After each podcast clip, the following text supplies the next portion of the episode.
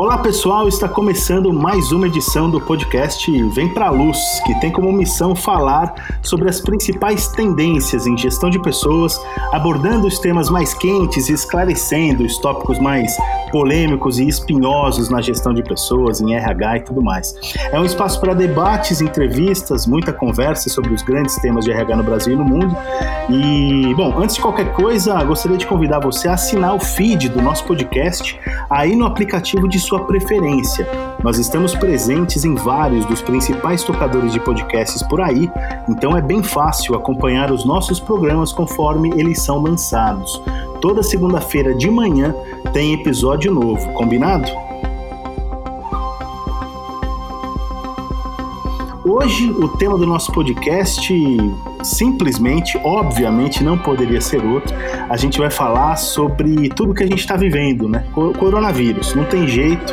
E como tudo isso, como a pandemia de coronavírus, que a gente tem sentido mais forte aqui no Brasil nas últimas três semanas, tem impactado e ajudado a transformar já desde então né, a realidade das empresas brasileiras, o papel do RH frente a tudo isso e seu impacto social, psicológico e emocional em cada um de nós.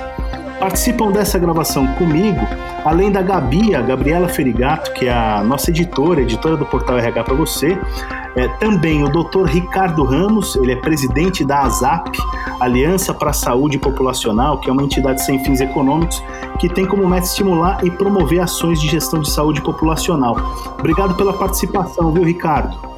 Imagina, eu que agradeço a oportunidade aí desse, dessa comunicação, nesse novo meio aí, nesse meio moderno e em época de home office, é, mas é que nunca bem-vindo.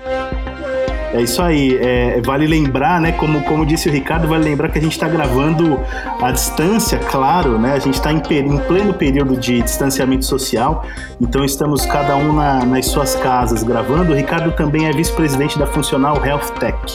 Obrigado pela participação, Ricardo. E aqui também está com a gente na nossa gravação o Américo Figueiredo. O Américo é conselheiro consultivo, professor de educação executiva e gestão de pessoas, governança e organizações, mentor de carreira. Ele também é um dos colunistas do RH para você, do nosso site. Obrigado pela participação, Américo. Não, muito, muito obrigado pela, pelo convite, um prazer imenso dividir com vocês aqui neste momento tão importante da história mundial. Maravilha, obrigado. Vamos iniciar nosso papo, pessoal.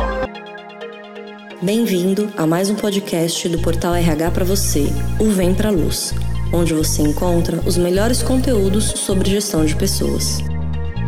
Bom, gente, é, não, é, não, não tem exagero nenhum é, em a gente afirmar que estamos vivendo, em afirmar que estamos vivendo um momento é, único na nossa existência nas últimas décadas, sem dúvida alguma, um ponto de inflexão para alguns, um ponto de desespero para outros. É, há muita incerteza no ar, mas eu, eu, eu, o que eu posso dizer sobre a minha experiência relacionada à pandemia do Covid-19 que a gente está tá vivendo é que o mundo provavelmente não será como antes e a forma com que a gente trabalha, se relaciona com as pessoas também não será como antes. Mas é muito difícil desenhar como vai ser, né? Como as coisas acontecerão a partir de então. Mas de qualquer forma, queria começar ouvindo de vocês, Ricardo, Américo, Gabi também, é, a impressão de vocês com relação a tudo que a gente está vivendo nas últimas semanas. É, antes da gente entrar efetivamente no RH e no, no papel que as empresas têm nesse momento é, super conturbado na, nas nossas vidas, é, mas o que, que você, como é que, como é que vocês estão vivendo essa, esse momento e como é que vocês estão projetando as próximas semanas e meses é, das nossas vidas, né? Quer dizer, nada mais será como antes mesmo. Ricardo, Américo, vamos começar com o Américo. Como é que, como é que você está percebendo tudo isso, Américo? Bom, Daniel, é, nós estamos vivendo um, um, um momento que eu considero um ponto de inflexão na história contemporânea da humanidade. É, a pandemia ela não apenas é, atinge as pessoas mais vulneráveis, mas ela, de certa forma, homogeneiza o impacto entre nações, entre classes sociais, entre indivíduos ou seja, não há fatores de diferenciação. E, e isso é, nos traz uma, uma enorme preocupação no sentido da, da incapacidade que a sociedade moderna tem de lidar com essas questões, esses imperativos novos é, que estão aí se caracterizando aí na sociedade moderna, nas relações sociais, nas relações de consumo, ou seja, todos os paradigmas segundo os quais nós fomos acostumados, esses paradigmas foram bastante afetados. De modo que nós perdemos todo o nosso referencial, aquilo que nós estávamos acostumados a fazer, do ponto de vista das nossas rotinas diárias, isso foi abruptamente paralisado e, obviamente, nós estamos nesse momento num vácuo, eu diria, sem saber muito bem o que fazer. Ou seja, é uma situação que as a, a, os modelos de negócios não conseguem dar respostas, é, os modelos de intervenção na saúde também começam a dar sinais de exaustão, de preocupação, de modo que eu vejo assim, é, é, é mais ou menos como se um grande meteoro tivesse atingido o planeta Terra. É mais ou menos assim que eu caracterizo o impacto do coronavírus na, na, na sociedade moderna. De modo que, então, então, nós estamos aqui diante de um fenômeno que nós precisamos ter, a meu ver, a humildade de primeiro aceitá-lo, ou seja, porque ele está entre nós, é, nós precisamos nos abrir ao novo, nós precisamos aprender a confiar mais na ciência, na tecnologia, porque eu, eu, eu tenho uma esperança muito grande que quando nós nos abrirmos, é, confiarmos mais no poder da ciência, no poder das pesquisas, tudo que a tecnologia pode nos proporcionar, é, do ponto de vista de uma, de uma elevação de consciência a respeito do papel dos seres humanos na vida, nós certamente vamos é, provavelmente encontrar um espaço é, de solução. Neste momento, eu tenho percebido assim um desespero muito grande que é legítimo de muitas pessoas, é, desespero de organizações é, que perderam receitas, ou seja, as empresas de serviços é, dados aqui no Brasil, com exceção de alimentação, farmácia, elas têm aí uma média de 50% a 80% de redução na sua receita. Então, isso provoca efetivamente um repensar a respeito do modelo de funcionamento dessas organizações. É, o modelo de funcionamento das escolas. Eu tenho feito parte aqui de esforços de readequação de metodologias de aprendizagem aqui na condição de aluno é, aprendendo novas metodologias e efetivamente estamos diante de uma transformação jamais vista, jamais imaginada na história da, da humanidade. Vai nos exigir efetivamente é, muito mais é, valores de como compaixão, é, é respeito às diferenças, é, confiança para efetivamente é, nos ajudarmos aí por meio das plataformas digitais, como é o caso, então, da, dos programas de capacitação de educação à distância, que requerem efetivamente um trabalho de confiança, um trabalho de coparticipação entre os professores, os alunos, todo o suporte técnico e usar exatamente aquilo que a tecnologia nos permite, que é, é esse conhecimento à distância. Mas, sem sombra de dúvidas, é, é um impacto muito grande que começa também a questionar um pouco o nível de sanidade mental das pessoas. Com certeza, com certeza. E essa é a preocupação maior em médio e longo prazo, não tenho dúvida disso. Mas queria convidar para a conversa o Ricardo. Ricardo, como é que você está percebendo tudo isso? É, como é que a ZAP também tem se posicionado frente a essa pandemia e essa crise de proporções nunca antes vistas? Não, perfeito. Eu acho que essa abertura do Américo foi bastante pertinente à relação com o meteoro né, caindo no, no planeta Terra nesse momento. é, o que a gente vem é, acompanhando aí dia a dia e semana a semana são as ondas, né, que são as consequências desse meteoro.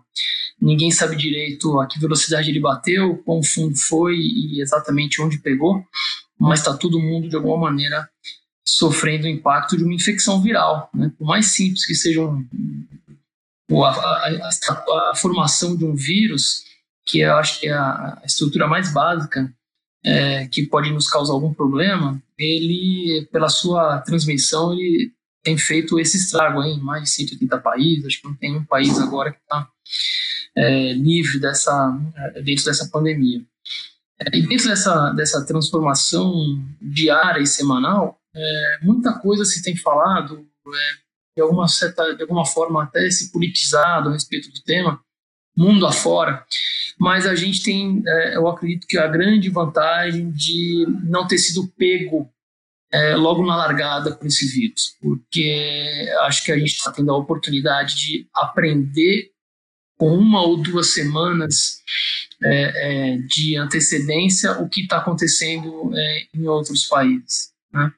Então, eu acho que essa é uma das vantagens que a gente tem aqui no Brasil para encarar é, uma dessas ondas. É, nós temos é, é, é, pontos negativos também que falam a favor das nossas comunidades, nossas favelas, que são estruturas que não existem em países europeus, então a gente também não sabe como isso vai, vai se comportar. Se nós pensarmos é, como a tuberculose é, é um problema nessas regiões. Eu acredito que a infecção viral do Covid-19 é, vai é, ter um impacto significativo é, dentro desse ambiente é, de alta densidade populacional. É, mas aqui, para abrir nossa conversa, falando do ponto de inflexão e um pouquinho do posicionamento da ASAP, Uh, eu acho que a saúde vai ter um outro protagonismo na vida das pessoas e na vida das empresas daqui para frente.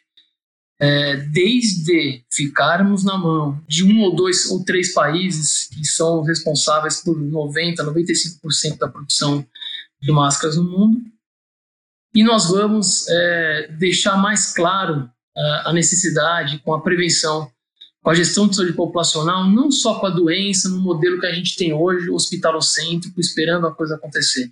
Eu acho que um dos pontos que vai mudar daqui para frente é, é, a preocupação da gestão de saúde populacional a partir de é, é, da instalação de equipamentos é, preventivos, seja passando por modelos assistenciais diferenciados, com atenção primária à saúde, passando por, vaci por vacinação em massa, e, e, com menos questionamento, como a gente viu é, é no curto prazo, olhando para trás aqui no último ano, muitos questionamentos sobre vacinação, etc.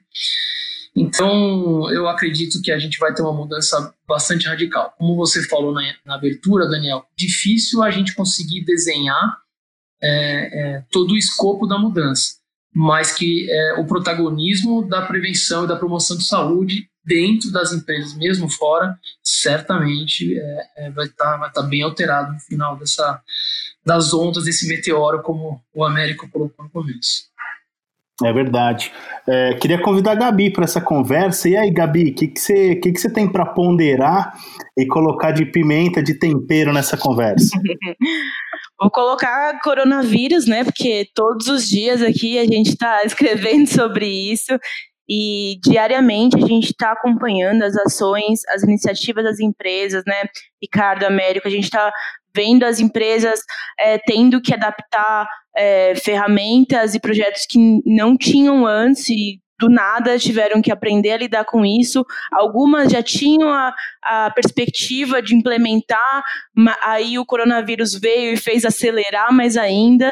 Então, assim, a gente está acompanhando muito essa movimentação das empresas e eu até ia jogar para o Ricardo também algo que ele já adiantou, que é o, a gente fala muito do pós-corona, se a gente já pode é, prever um pós, que a gente está no, no começo, mas a gente fala muito de como vai ser o pós, né? Então, é, o Ricardo falou um pouquinho da saúde é, pós-corona e era algo que eu queria levantar e entender se vai mudar o olhar das empresas para a saúde, saúde ocupacional e também algo que o Américo trouxe no começo, saúde mental.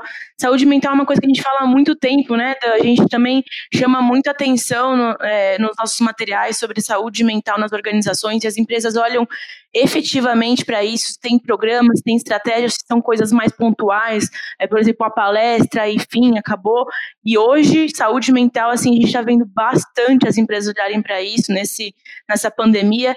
Então, eu queria também jogar tudo isso e perguntar para o Ricardo, para o Américo, para a gestão de pessoas, né? Nosso público aqui, nossos ouvintes, nossos leitores, como que vai ficar a gestão de pessoas, como está sendo, vamos aproveitar agora o, o momento e como vai ser depois. Você acha que a gestão de pessoas vai mudar? Eles vão olhar para é, a saúde dos colaboradores de forma diferente, para os seus processos, para a sua gestão? Vai mudar? Tem uma, uma perspectiva aí para vocês? Bom, eu vou abrir dessa vez e deixar o Américo né, completar. Uh, basicamente, a, gente vai ter uma grande oportunidade agora, Gabriela, de juntar é, a parte assistencial com a parte ocupacional. É, o que eu venho defendendo há muito tempo é que há um isolamento. Estou é, generalizando, claro que existem exemplos é, contrários, mas é, eu sempre defendo uma aproximação maior da medicina ocupacional com uh, o benefício saúde ou outros benefícios que uh, ficam em torno disso, como o benefício medicamento, por exemplo. A chance, a oportunidade que o médico tem de estar com aquele colaborador, fazendo todo um questionamento, uma anamnese profunda, exame físico, exame eh, de todo o antecedente histórico desse paciente, e a partir daí mapear os riscos e fazer uma atenção preventiva totalmente direcionada e personalizada, não existe outra oportunidade como essa.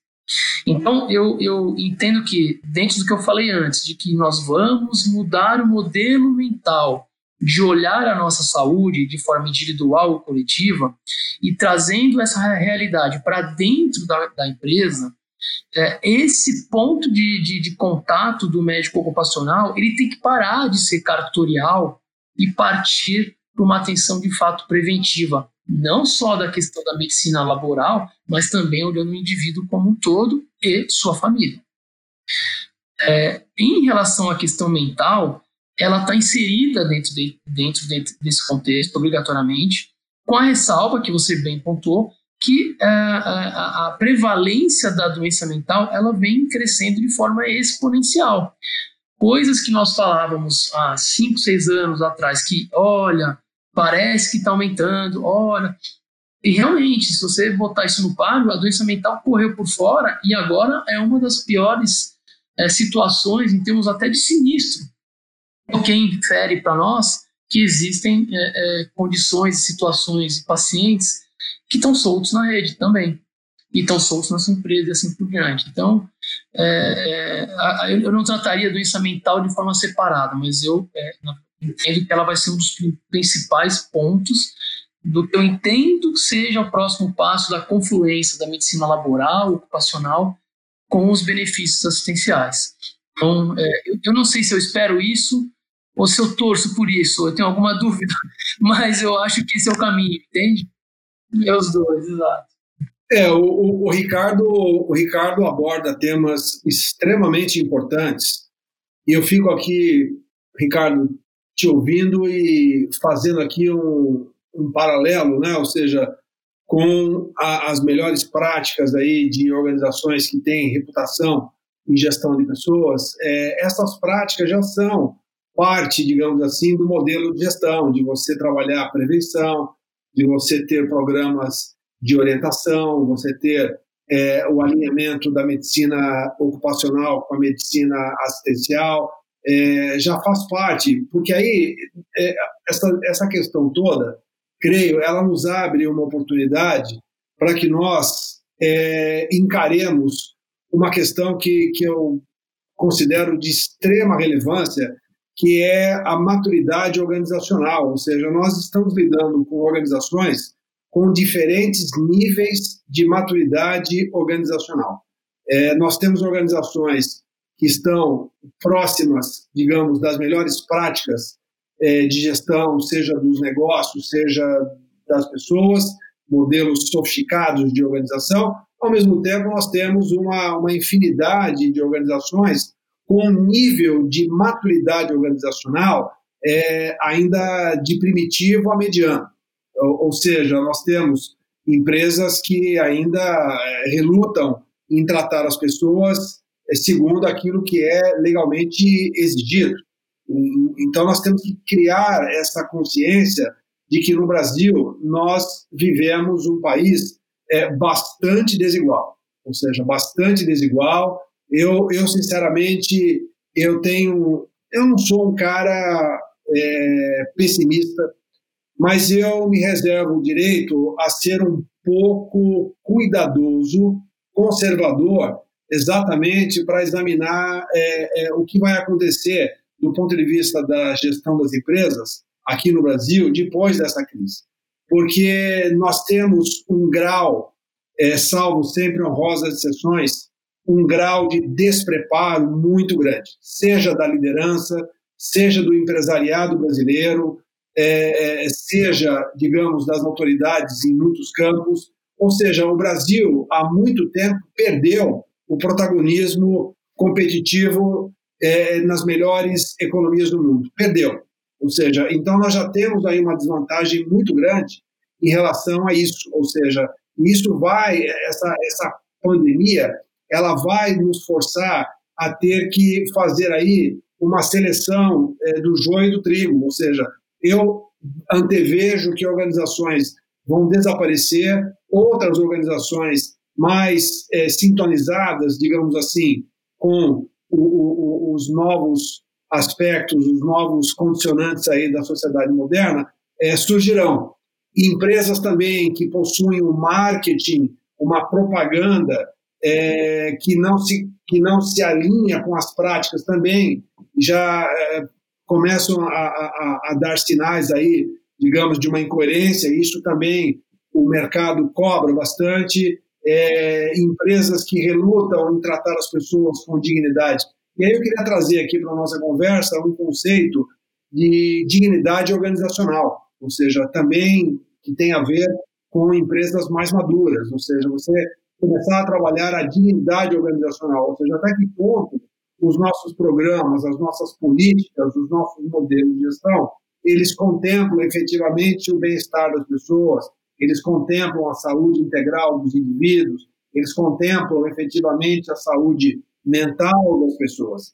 Então, eu tenho visto ainda, vamos dizer assim, uma, uma profusão de práticas é, é, muito ruins, ou seja, infelizmente, práticas de empresas que estão, muitas delas, despreparadas, ou seja, empresas que nunca permitiram falar de home office, agora, de, uma, de um dia para outro, são obrigadas a conectar as pessoas em termos de home office. Estou falando de empresas grandes, estou falando de empresas grandes que foram obrigadas. Não tem tradição, não tem cultura para fazer isso. E aí, então, começam efetivamente a, a, a, enfrentar os desafios. Por isso que eu comentei que eu acho que agora, do ponto de vista de gestão de pessoas, vai surgir uma necessidade de que nós tenhamos executivos de recursos humanos é, pessoas efetivamente com uma, uma mentalidade muito conectada com a modernidade, que entendam o jogo global, que entendam os anseios da sociedade moderna, é, que entendam as chamadas aí das ações socialmente responsáveis, do protagonismo ambiental, o protagonismo social, o protagonismo de boas práticas de governança, ou seja, é, esses gestores, digamos assim, que não estão que não entendem a geopolítica, não sabem interpretar o que acontece no mundo, é, dificilmente conseguirão é, é, equacionar respostas para essa sociedade que vai emergir a partir dessa, do fim. Américo, deixa, deixa eu te fazer uma pergunta dentro, dentro desse ponto. Você acredita que a gente. Eu estou 100% de acordo com você, mas minha pergunta é escutar um pouquinho da tua opinião se a gente vai ter que esperar uma nova geração de profissionais com essa característica? Ou será que essa pandemia vai dar um chacoalhão é, em organizações e pessoas, né, se level principalmente, que realmente podem de alguma maneira fazer a roda girar nas companhias? é, para que isso aconteça? É só essa minha dúvida dentro do que você está falando. Se a gente vai ter que esperar uma nova geração ou se o pessoal vai acordar para isso. Ô, Ricardo, é assim, nos conselhos de administração, lá no IBGC onde eu atuo, é, existe uma, um, um, conceito que nós chamamos os fatores humanos dentro dos conselhos. Pode parecer um paradoxo isso que eu estou dizendo aqui, é, porque os fatores humanos eles sempre foram importantes, não é de agora. Parece que nós estamos aqui, digamos, reinventando a roda, mas é, cada vez mais nos conselhos de administração é, começa a fazer frente nas pautas essas questões ligadas aos fatores humanos. Então é assim, é, certamente vai haver uma pressão dos conselhos para que é, práticas mais modernas de gestão de pessoas elas sejam é, implementadas. Isso eu não tenho dúvida. Isso, Sim, essa pressão começa, obviamente, nas empresas mais estruturadas, sem sombra de dúvida, né? É, mas aquelas empresas, digamos, que dependem de cadeias globais de fornecimento, ou seja, que tenham uma, uma correlação, uma codependência, por exemplo, de provedores internacionais, notadamente a China, ou seja, é, já perceberam que os modelos de operação mudaram. Se os modelos de operação mudaram, eles trazem demandas para a gestão da força de trabalho é, diferentes. Ou seja, é, e as empresas precisam se adaptar a isso. Não tem a menor dúvida que isso vai provocar aí uma pressão de evolução. Da mesma forma que eu falei, a, as, as escolas de negócios, as escolas de uma forma geral, é, estão tendo agora uma pressão para evoluir as suas práticas de aprendizagem a partir de metodologias online. É, se gosta ou não gosta, não nos cabe aqui discutir. Mas efetivamente esta, esta demanda surgiu e uma resposta se torna necessário, não tem a menor dúvida. Então, assim, eu acho que efetivamente nós vamos ter aí um processo de darwinismo corporativo. Eu estou vendo dessa forma, Ricardo.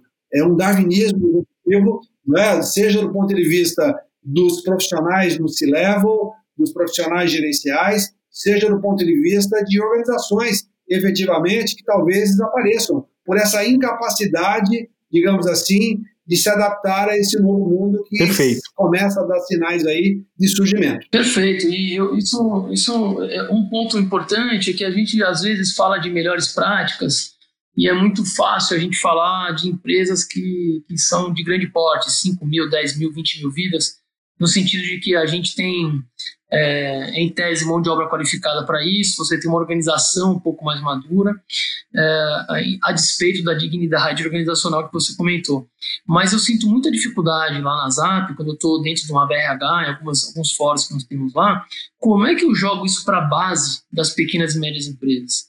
E aí a gente entra num ponto, na minha visão, que é uma questão de sociedade né, é, a, a, a, dignidade organizacional que você colocou, eu acho que ela passa também por uma dignidade de sociedade enquanto como a gente vê a saúde. Né? Como é que a gente assume protagonismo da, da, da nossa própria saúde e, portanto, daqueles liderados que eu que estou tocando naquela empresa. Porque eu acho que a única forma de eu conseguir atingir a pequena e média empresa, que são os grandes empregadores, no fundo, né? Então, é, esse é um baita desafio e eu acho que ainda não tem solução para isso. É, o, o, o, antes da Gabi comentar, que seria importante a Gabi também, o próprio Daniel falarem, mas eu, eu queria só pegar esse pontinho, pedir licença aqui, Ricardo, e aos colegas, para pegar esse pontinho final que você colocou, que é o seguinte, é, é assim, empresas mais bem estruturadas, mais bem posicionadas, ou seja, é, é uma ilusão você achar que você consegue ser competitivo por si mesmo. Ou seja, é uma ilusão achar, ah, a minha empresa é bem estruturada, a minha empresa ela tem práticas muito modernas. É, é, nós estamos aqui cercados, digamos, de uma sociedade bastante golpeada pela exclusão social, mas a nossa empresa é diferente. A nossa empresa oferece boas práticas, trata as pessoas de uma maneira digna, pratica políticas legais, é legal, isso é bacana, te dá, te aumentam as chances de você ser bem sucedido no campo competitivo. Mas nós precisamos trazer à mesa é, verdadeiramente práticas é, é, concretas de responsabilidade social corporativa. Ou seja, este, esta faixa de organizações é, nas quais nós transitamos, eu particularmente trabalhei em excepcionais empresas aí a minha vida inteira, enquanto, enquanto fui executivo, ou seja, era um mundo à parte, ou seja, essas organizações elas têm capacidade, por exemplo, e deveriam ter uma ação mais protagonista, a meu ver, é, nesta agenda de transformação social do Brasil. Ou seja, eu vejo muito pouco provável que no Brasil é que nós tenhamos apenas e tão somente o Estado brasileiro é, fazendo tudo que tem que ser feito, ou seja, porque já se mostrou incapaz há, há, muitos anos. Há muitos anos o Brasil se mostra incapacitado de dar resposta. Então, eu acho que essas grandes empresas, as empresas que estão melhor posicionadas, estruturadas, elas deveriam ter na sua agenda de gestão de pessoas, é, nos seus valores, práticas verdadeiras de responsabilidade social. Então, por exemplo, você abraçar aqui, é, por meio de um instituto, a capacitação de profissionais que estão hoje completamente desqualificados a fazerem parte da, da do mundo moderno, é, alfabetização, é, cuidados, cidadania, é, proficiência em idiomas, etc. E, tal, e por que não também é, é, criar ecossistemas de gerenciamento em que você inclua os fornecedores, por exemplo, e você transfira a metodologia de gestão para melhorar o padrão de gestão de empresas fornecedoras. Ou seja, é, em algum momento nós tivemos crises de empresas que usavam mão de obra infantil e toda a cadeia de fornecimento ela foi revisada exatamente para que estas empresas é, fossem alijadas de fornecer é, insumos, serviços para empresas de, de reputação internacional. Então, essa lógica funciona, esse mecanismo funciona. Ou seja, a questão toda que nós temos também, a meu ver, Ricardo, um desafio de valores no Brasil. Nós estamos vivendo uma crise moral no Brasil.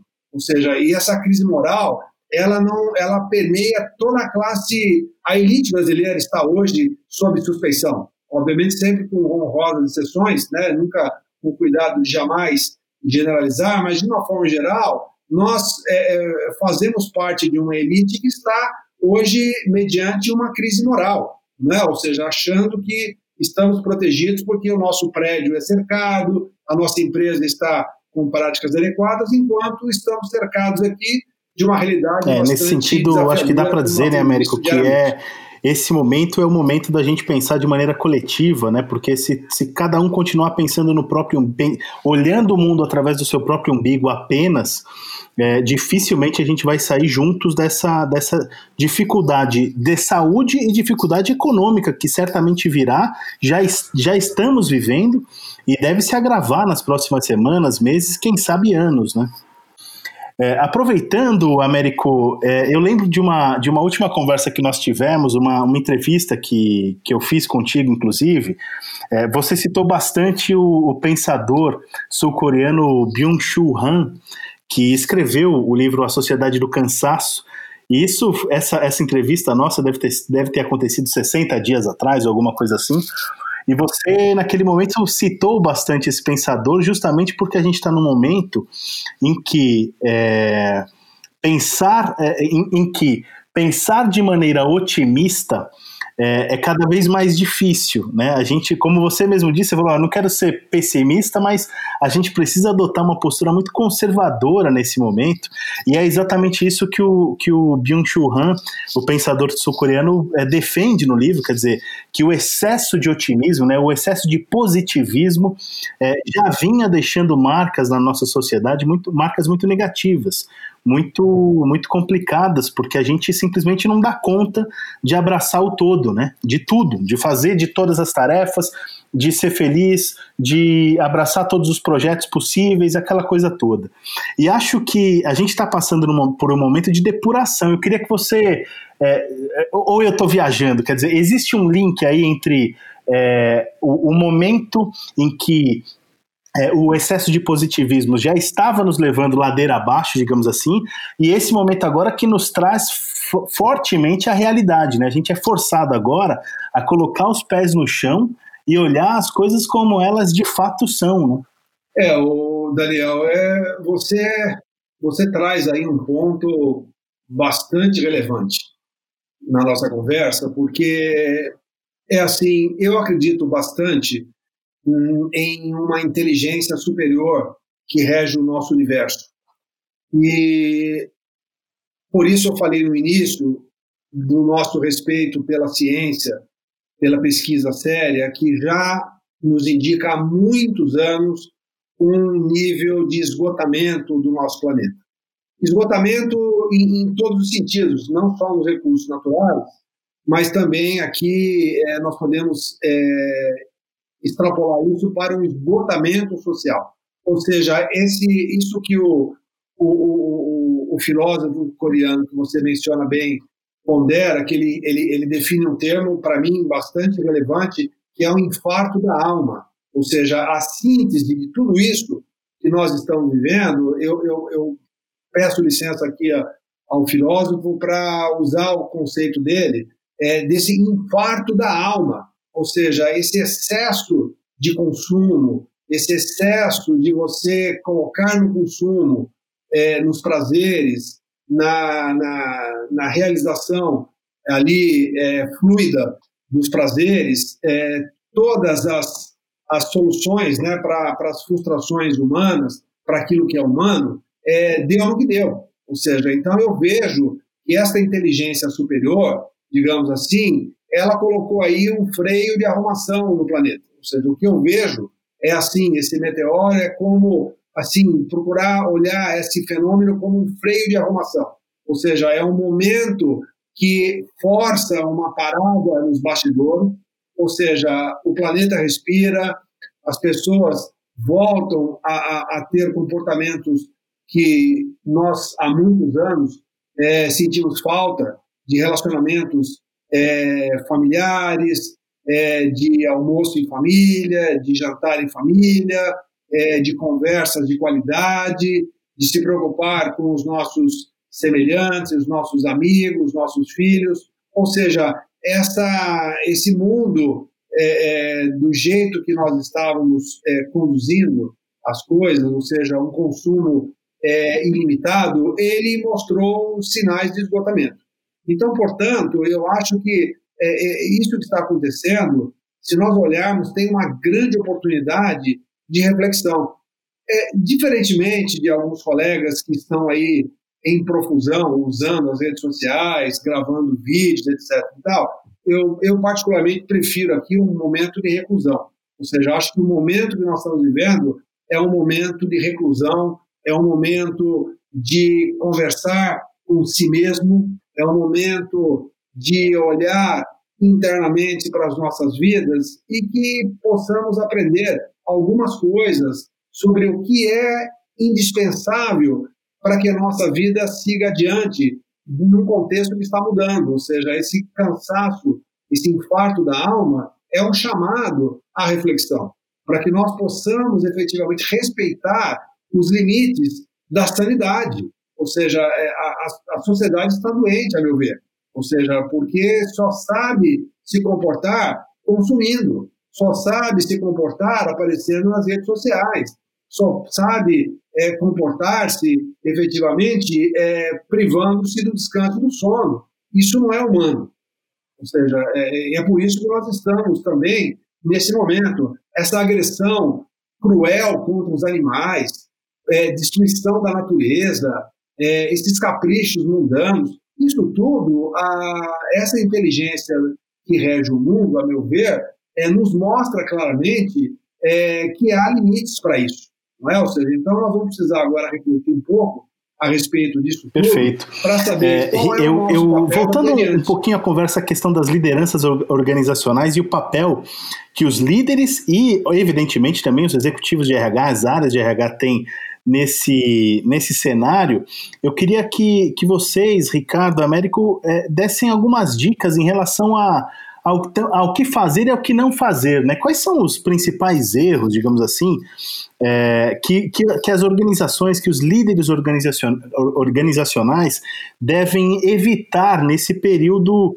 É, nesse período complicado, em que está todo mundo trabalhando de casa, em que a força de trabalho está super insegura, é, sobre os caminhos é, em que todo mundo, em que todo mundo não sabe exatamente o que vai acontecer nas próximas semanas. Então, queria que vocês falassem um pouquinho do, do, do papel do RH e da liderança organizacional de uma forma geral. Bom, eu vou falar até menos teoricamente, falar um pouco do que eu estou vivendo na empresa onde eu atuo. Né? Nós somos é, apenas 500 pessoas, né? 500 colaboradores, mas eu, é, apesar de ser vice-presidente, é, é, sou médico, então eu acabei é, me aproximando demais é, da área de recursos humanos, é uma área, na verdade, chama diretoria de gente de gestão lá.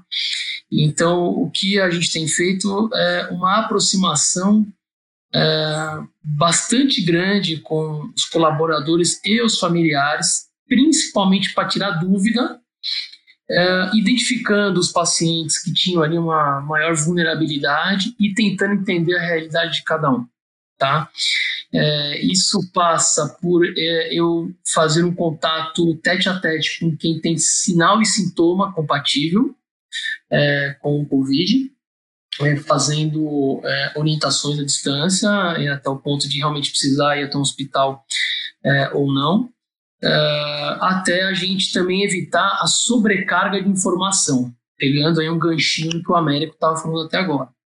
É, o volume de informação que está acontecendo em WhatsApp, e Twitter e redes sociais é uma coisa insana. E a, a febre das lives, né? Lives, a gente vive o mundo da pós-verdade, né? Onde cada um tem a sua verdade. É, e então acho que juntando tudo isso e, e tentando tirar um caldo, é, eu acho o seguinte, Daniel. Primeira coisa, aumentar o tempo de resposta entre o estímulo e a sua resposta que você precisa dar. Pense bem, é, nesse momento eu acho que colegiar as decisões é a melhor coisa que a gente pode fazer. Eu acho que não tem o salvador da pátria nenhum lugar, nenhuma empresa, nenhuma associação. Tudo, na minha opinião, nesse momento tem que ser colegiado.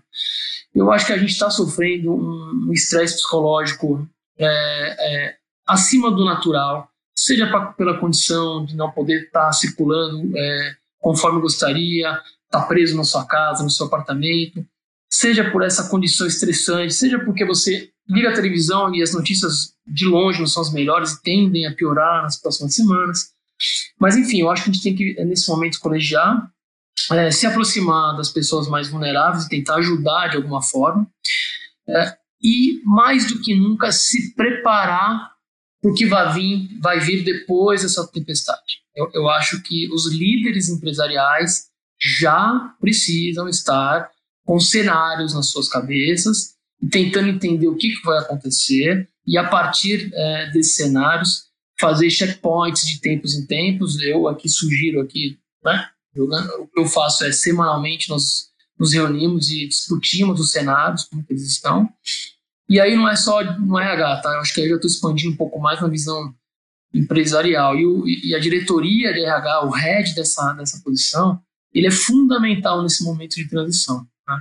Pelo menos para nós, é, é, é, é, como nós estamos é, encarando. E eu tenho recebido muito contato, até pela proximidade da ASAP com a BRH, de líderes, é, de heads é, de posição de RH, também com dúvidas do que fazer, alguns deles médicos, é, é, e aí, o que eu acho interessante, eu, eu volto um ponto de colegiar, colegiar a decisão. Bota no fórum, conversa, faz um webinar, faz um web meeting. É, é, eu acho que essas são as ideias, sem tentar prever o futuro e falar o que tem que fazer. Eu acho que é um pouco de vida prática o que eu tenho visto. Maravilha. Américo? É. O, o Ricardo pondera muito bem, né, sobre questões assim muito práticas, né, que, mas sabe, é, é, o, o, que me chama a atenção, é, ouvindo aí a, o Ricardo, é, é, assim, nós estamos pecando naquilo que é básico, ou seja, é, as organizações parecem que entraram aí numa paranoia, né? E, e, e, assim, neste momento de liderança, eu tenho acompanhado algumas empresas também é, é, que acabam, vamos dizer assim, criando, infelizmente, práticas até quase terroristas em relação às pessoas, é, com, enfim, pressão por resultados, é, comentários inapropriados. Então, neste momento, a liderança, a começar pelo CEO e principalmente o, o líder de recursos humanos, ele precisa ser um líder exemplar, ele precisa demonstrar é, otimismo, ele, as pessoas precisam de expectativas, as pessoas precisam de uma certa, de um certo, uma visão otimista, não no sentido é, é, é romântico e responsável da palavra, mas assim uma perspectiva de que, olha, sim, vai haver uma solução, sim, nós vamos continuar, é, estamos trabalhando nas seguintes frentes, é, é, acalmar aquelas pessoas que tenham talvez um grau de ansiedade maior, é, promover diversos espaços de, de diálogo, mas sobretudo de esclarecimento. É muito comum as pessoas elas criam fantasias a respeito das organizações. É impressionante como as fantasias são criadas e agora muito mais em alta profusão pela disseminação aí muito bem colocada sobre o WhatsApp, esse excesso de informações, a, a imensa esmagadora maioria de baixa qualidade. E, portanto, nós precisamos, é, é, como líderes, é, criar espaços para é, falar a verdade, mas uma verdade com generosidade. Ou seja, é, eu vivi momentos de, de concordata de empresas muito grandes. É, o meu papel foi manter a chama da esperança viva para milhares de pessoas. Ou seja, no lugar de você é, é martelar a cabeça das pessoas com mais notícias ruins, com mais problemas, é, eu preferi uma abordagem de colocar luz naquilo que é a, a, a oportunidade de resolução, o que nós estamos fazendo para mitigar essa situação, quais são os planos, isso é verdade, isso não é verdade, e um canal permanente de comunicação é, com quem tem autoridade para responder, para justamente é, minimizar essa profusão de, de notícias falsas, desse imaginário popular é, que as pessoas criam e fantasiam, etc. e tal.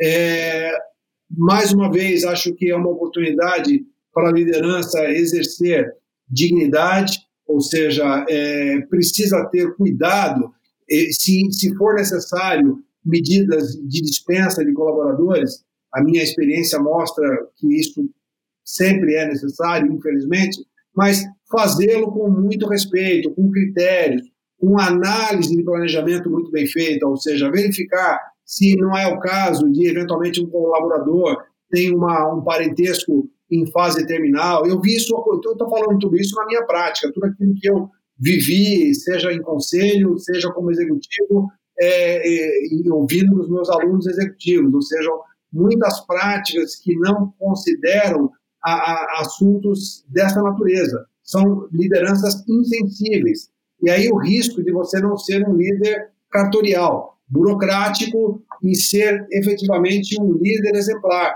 aquele que toma decisões difíceis, mas priorizando as pessoas. Não apesar das pessoas, mas que priorizem as pessoas. Então, se vai precisar ter alguma ação de redução de quadro, que o planejamento disso seja minucioso, que contemple informações pessoais das pessoas para saber o estado de cada uma delas, se há questões mais sensíveis que precisam ter um olhar é, sob medida, cuidadoso. Então, são, são perspectivas, assim, que eu reputo básicas, mas num momento como esse, muitas vezes, nós percebemos que as empresas, assim, não são muito atentas, algumas dessas empresas não têm esse cuidado.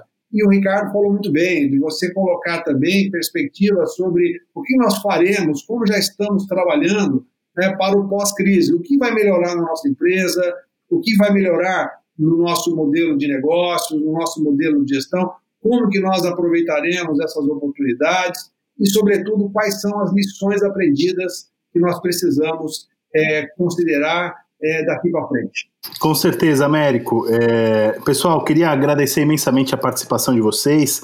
É, quem está quem tá ouvindo a gente percebeu que a Gabriela Ferigata, Gabi, editora da RH para você, deixou de participar do nosso programa é, mais ou menos na metade dele. Ela teve um problema técnico mas, mas conseguiu dar sua, a sua participação, sua colaboração com a gente também, contribuição principalmente. É, mais uma vez, Ricardo Américo, agradeço a participação de vocês e desejo muito sucesso e, e, e equilíbrio para que a gente passe juntos por esse período mais conturbado da nossa história. Daniel, obrigado. Eu que agradeço. Foi um prazer estar aqui com vocês, com o Américo. Eu aprendi mais do que pude ajudar, com certeza. Não, que isso. Ó, quem aprendeu aqui muito fui eu também, viu, Ricardo? Você é um grande médico, um grande, um grande profissional que tem muita sensibilidade. Eu, eu, eu senti muita sensibilidade da tua parte, sabe? Isso é, é um ativo muito importante para as empresas, é, para tratar essas questões ligadas à saúde. Então, parabéns aí ao seu trabalho, viu? Muito obrigado, Daniel, também pela oportunidade e, sobretudo, também a equipe do RH para você, que tem feito um trabalho excelente para levar conhecimento de qualidade aí a todos os, os assinantes aí, os, os, leitores e ouvintes da plataforma. Muito obrigado. Maravilha, gente. Obrigado. Um grande prazer estar com vocês. Para finalizar, eu gostaria de renovar o convite a você que está ouvindo para acompanhar o RH para você nas redes sociais, Facebook, Instagram, nosso canal no YouTube e mais importante ainda, ficar ligado no site rhpravocê.com.br que tem posts, conteúdos novos todos os dias. A nossa equipe de redação tem produzido bastante conteúdo sobre como o novo coronavírus tem impactado as pessoas e os negócios, então vale acompanhar buscando pela tag coronavírus direto lá no site. Se tiverem alguma dúvida, sugestões, chega mais lá no nosso perfil no Instagram, arroba pra você e deixe um comentário. Ou pode mandar um direct por lá também. As nossas portas estão sempre abertas para você e todos passarmos por esse período complicado juntos e mais fortes. Espero que você tenha gostado do nosso bate-papo de hoje. Grande abraço e até mais.